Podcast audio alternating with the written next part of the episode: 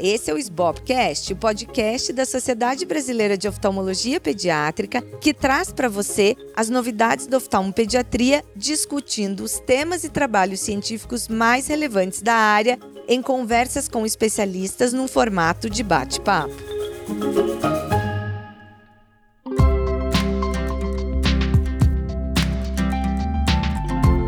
Eu sou a Luísa Hopker, atual presidente da SBOP, e hoje eu vou conversar com a doutora Ana Tereza Moreira e o Dr. Galton Vasconcelos. Bem-vindos ao SBOPcast. Eu estou super feliz de recebê-los aqui, os dois ex-presidentes da SBOP, que vão hoje compartilhar com a gente seus conhecimentos sobre baixa visão nas crianças. É um prazer para nós estarmos aqui. Isso mesmo.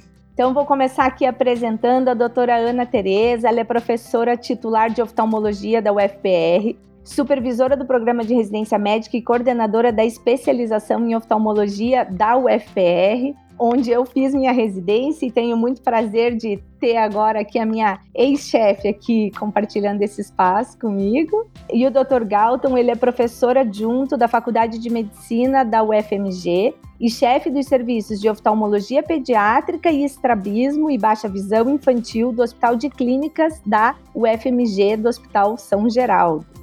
Então a gente vai falar sobre alguns aspectos relacionados à baixa visão. Eu sei que vocês dois têm uma experiência super ampla com isso, né, no consultório, no serviço do hospital universitário.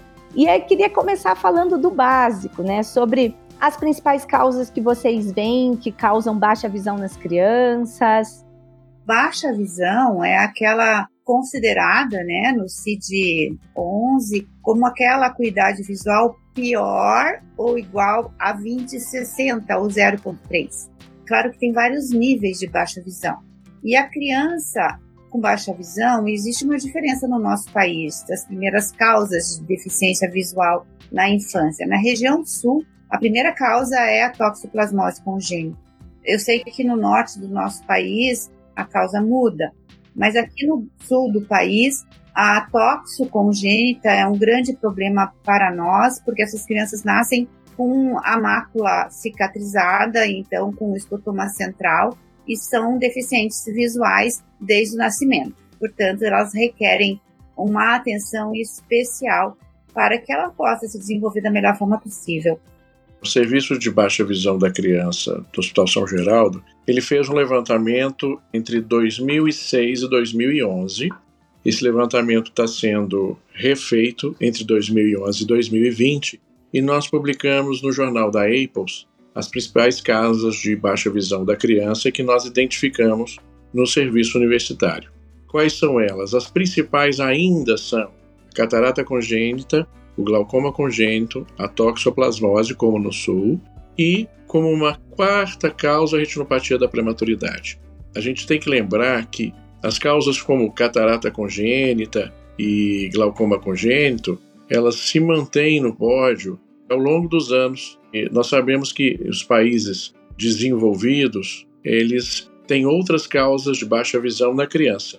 Por exemplo, a toxoplasmose é uma infecção que vem sendo, vamos dizer, duramente lutado contra ela ao longo dos anos, né? Mas no levantamento do Newton Cara José, do CBO no, nos anos 90, ele já citava a toxoplasmose como uma causa importante de baixa visão, de deficiência visual e baixa visão. E se você vê isso agora, nós estamos 20, 30 anos depois, causas ligadas a problemas de infecção ainda são bastante importantes, né? E a própria catarata, que pode ser retirada e tratada. Então, isso chama bastante atenção. A gente espera que nesse próximo levantamento a gente tenha mais informações. O que eu venho percebendo nesses últimos anos é que a gente recebe um encaminhamento maior de crianças com é, deficiência visual de origem central. Claro, é um viés de um hospital terciário que recebe casos especiais. Mas acredito que haja uma mudança um pouquinho dessa, dessa curva.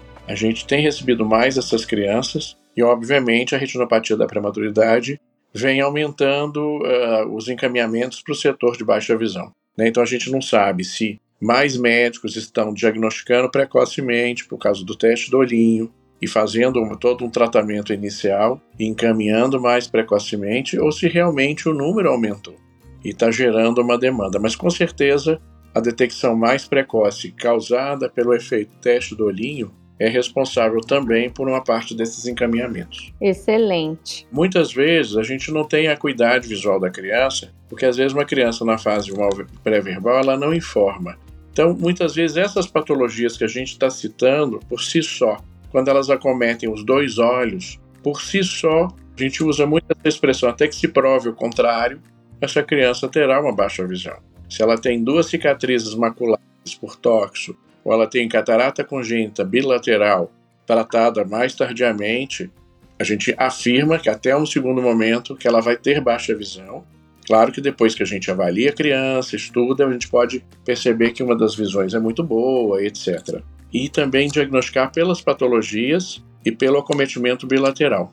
Não esquecer também dos casos daquelas crianças que nascem e têm um nistagmo acentuado, um albinismo e outras causas, não é? De anomalias congênitas, anomalias, anomalias congênitas de nervo óptico, alterações hereditárias mesmo, né?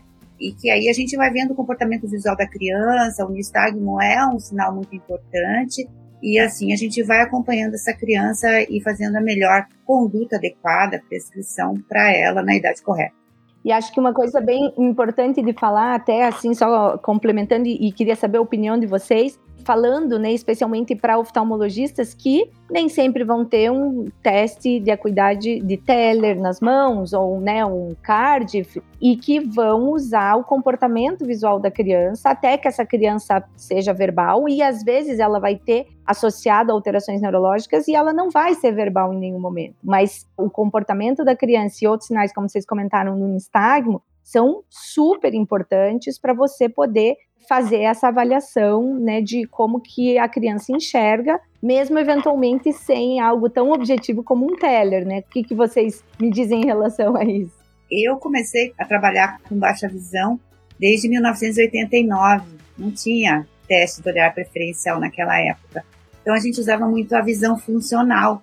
E até hoje no meu consultório eu tenho brinquedos de diversos tamanhos, entre eles eu tenho um cubo almofadado com várias coisas, espelho, com nada com muito som, mas que eu uso muito para crianças que estão ali engatinhando, ainda antes de estar deambulando, para ver primeiro qual a localização espacial daquela criança. Então muitas vezes eu jogo aquele cubo e eu vejo se a criança tem interesse de buscar, porque é um cubo que tem vários desenhos de personagens como Mônica, então tem espelhos, assim, chama bastante atenção, é, é bem lúdico.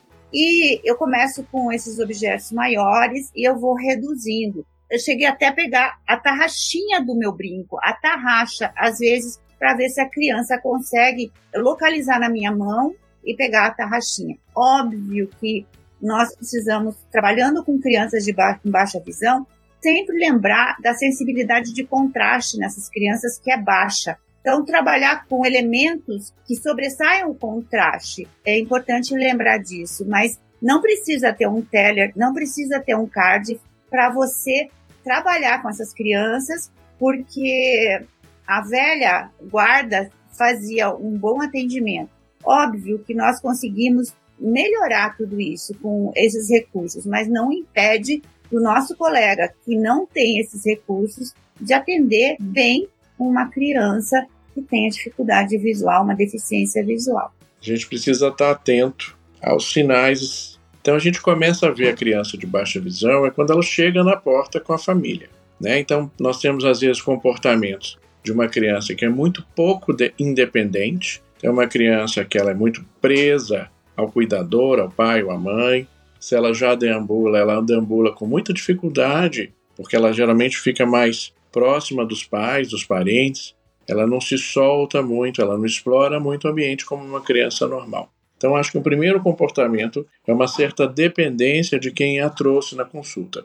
É muito interessante porque quando a gente fala de criança com baixa visão, as pessoas pensam que ela sempre vai esbarrar e cair, e esbarrar em objetos, etc. Nem sempre essa criança às vezes, em algum ambiente desconhecido, ela realmente tem um pouco mais de dificuldade. Mas uma coisa muito interessante na criança que já anda e não informa ainda é que ela tem uma certa dificuldade de, do passo a passo, ela às vezes explora com o pé o próximo passo, próximo a uma escada, ou próximo a uma diferença de desnível, ou às vezes uma diferença de cor no chão. Essa criança ela não é muito solta, ela geralmente ela explora isso lentamente, ela caminha com dificuldade, ela tem um medo de fazer o próximo passo.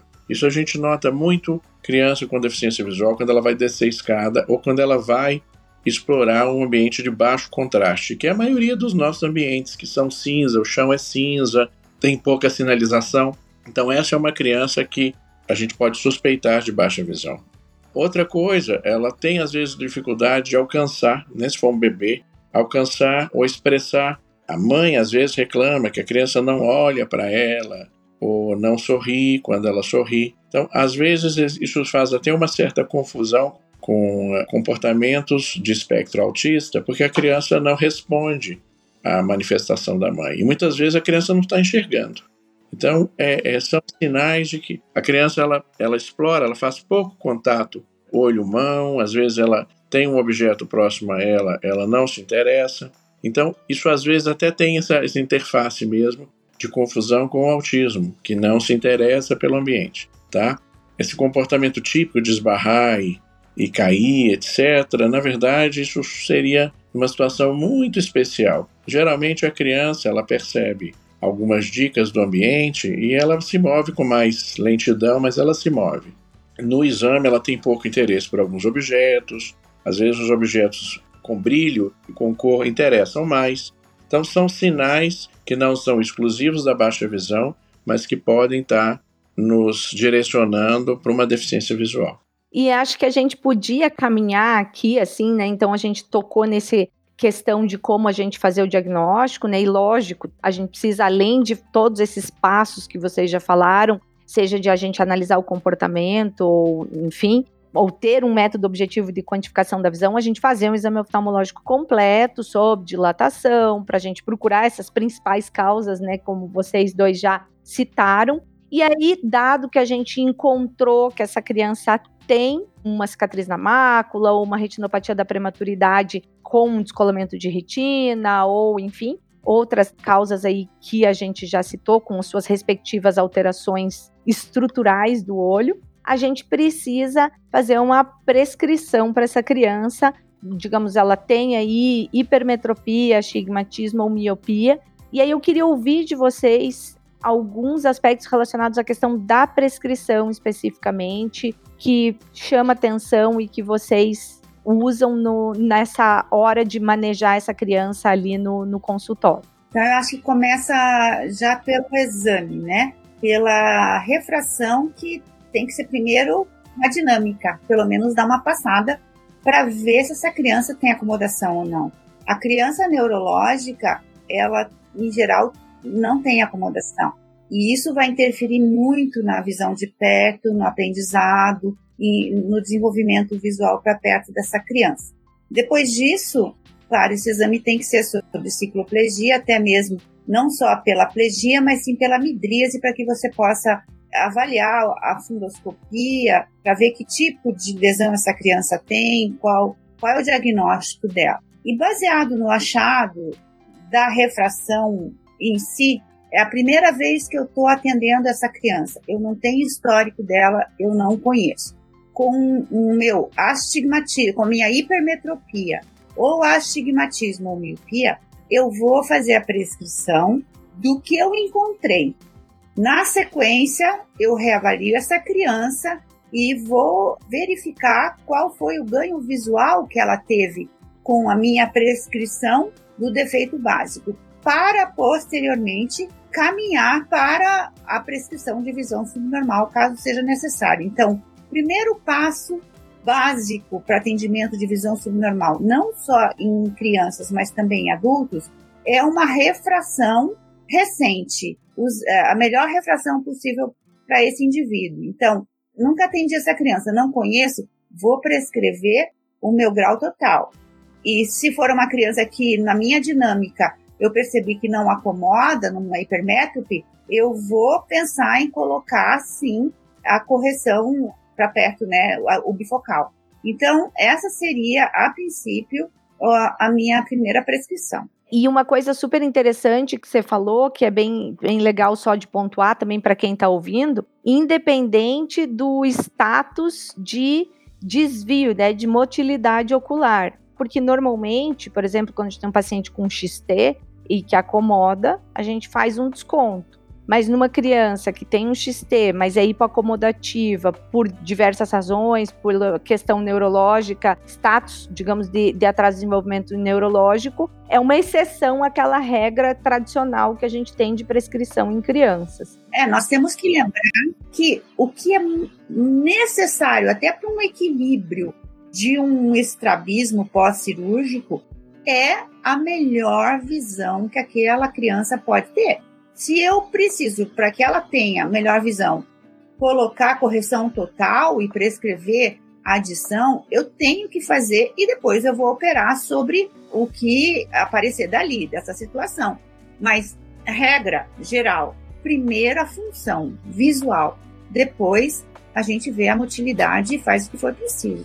É, na verdade, assim, a gente vem observando, até por dados mesmo de levantamento nosso, que assim, a prescrição em baixa visão da criança é muito mais frequente. A prescrição de óculos, a gente prescreve óculos com muito mais frequente, muitas vezes, que em crianças com boa visão. Porque em algumas, algumas crianças com baixa visão, se a gente consegue melhorar uma ou duas linhas de acuidade visual, isso às vezes acontece em algumas situações. Aquele olho de pior visão passa a ser o de melhor visão né? ou seja, ela inverte a preferência, ou ela sai de uma categoria de deficiência visual mais grave, passa para uma mais leve. Então, a prescrição ela faz com que a criança muitas vezes continue com baixa visão, mas uma baixa visão mais leve e que ela aproveite melhor o ambiente e explore melhor. Ou seja, a visão remanescente, o resíduo visual, ele se torna melhor. Outra coisa importante que a gente precisa lembrar para quem às vezes fica só olhando o número de linhas de acuidade visual que a criança ganha, é que às vezes a acuidade visual permanece a mesma na tabela que você utilizou, mas a criança ganha mais contraste e discriminação cromática. Então, uma prescrição de um bom astigmatismo, de uma boa hipermetropia, uma miopia numa determinada quantidade, pode melhorar essas outras discriminações, essas outras funções visuais. Como que a gente vai observar isso? No comportamento da criança, da maneira que a criança escreve, colore. Às vezes uma criança que tem muita dificuldade de colorir dentro de limites, né, de um desenho, por exemplo, ela melhora, isso os pais comentam. Então, assim, não esperar uh, níveis de visão e de melhora da tabela importantes para fazer prescrição. Porque às vezes uma prescrição, se ela consegue melhorar a velocidade de leitura, ou ela consegue melhorar a discriminação de contraste e a função, a funcionalidade da criança, ela já faz muita, muita diferença. Isso genericamente para os três erros refrativos. É, concordo plenamente com você.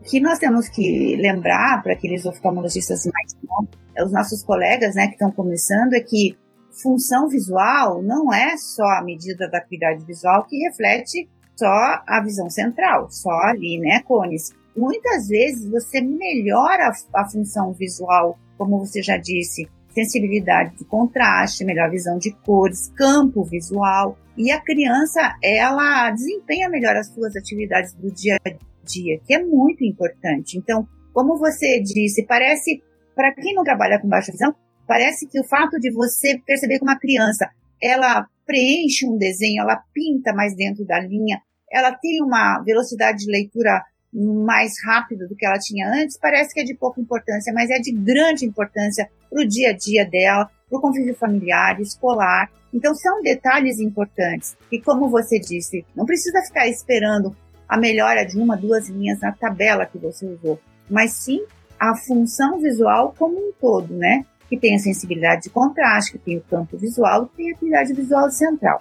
É muito importante tudo isso como um conjunto para o desenvolvimento global dessa criança, né, visual, que vai ajudar até no motor mesmo. A questão das crianças hipocometativas, a gente vê a resposta delas no dia a dia. Então, você prescreve uma adição para uma criança com Down. você prescreve uma adição para uma criança neurológica, essa criança ela desempenha melhor o dia a dia dela. Ela percebe mais detalhes, ela fica mais capaz de, de fazer alguns, alguns joguetes, empilhar objetos, reconhecer cores semelhantes, mesmo que ela não saiba nomear essas cores, ela consegue reconhecer iguais, fazer pareamento desses objetos. Então, é muito interessante. Isso eu não estou falando de meio grau, de 0,25. Não é esse tipo de prescrição. Nós estamos falando também de uma outra coisa. Em muitas patologias, nós encontramos ametropias significativas. Então, às vezes, também a gente tem que pesquisar. Às vezes, o oftalmologista fala: ah, essa criança tem baixa visão, não vale nem a pena refratar, ou não vale a pena investir. Às vezes, a metropia é tão alta que ela se encontra no extremo das réguas de retinoscopia. E quando você vai ver, quando você acha que, que aquela régua não tem grau nenhum, os graus estão nos extremos. E a criança muda de comportamento, né? E falando sobre adição, eu queria que vocês me dissessem se vocês usam o bifocal tipo executivo ou se vocês usam topo reto, porque isso também acho que é importante, é um detalhe bem importante da gente comentar. Hoje as óticas elas têm uma dificuldade de fazer óculos prescrição manual, óculos que são montados.